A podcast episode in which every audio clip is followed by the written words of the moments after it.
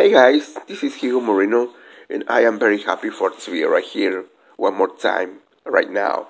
I'd like to share with you uh, today some portion of the Bible, and I love this passage because uh, it talks about how we can to work by faith and not by sight.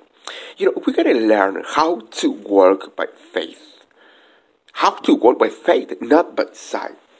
And I love this passage when this passage passage in the Bible when Jesus called Bartimaeus to come to him.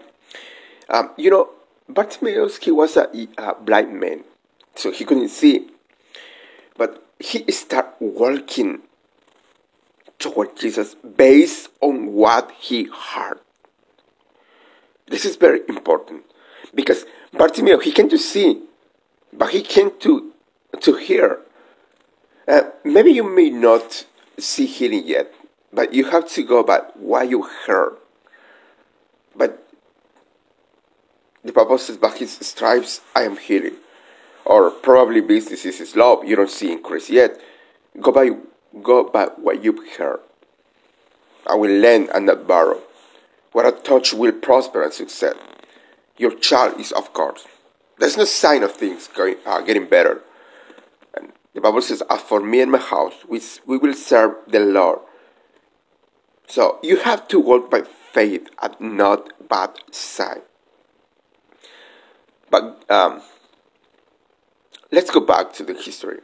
Jesus asked Bartimaeus, What do you want me to do for you? And he said, Lord, I want to see. And Jesus said, Your faith has made your whole. Go in peace. And instantly he could see now, God is saying to us what He, said to him. Your faith is going to turn things around. Your faith is going to open the right doors. Your faith is going to bring unexpected favor. It's going to happen sooner than you think.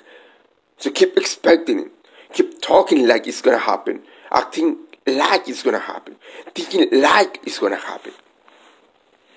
God is passing by. Don't just bump up against Him. Reach out and touch him. Release your faith. If you do this as Bartimaeus did, you can get your miracle today. You know, we gotta learn how to walk by faith, not by sight. How to walk um, what we what we hear, not what we see. All right. Thank you so much, and God bless you. I'll see you next time. Bye.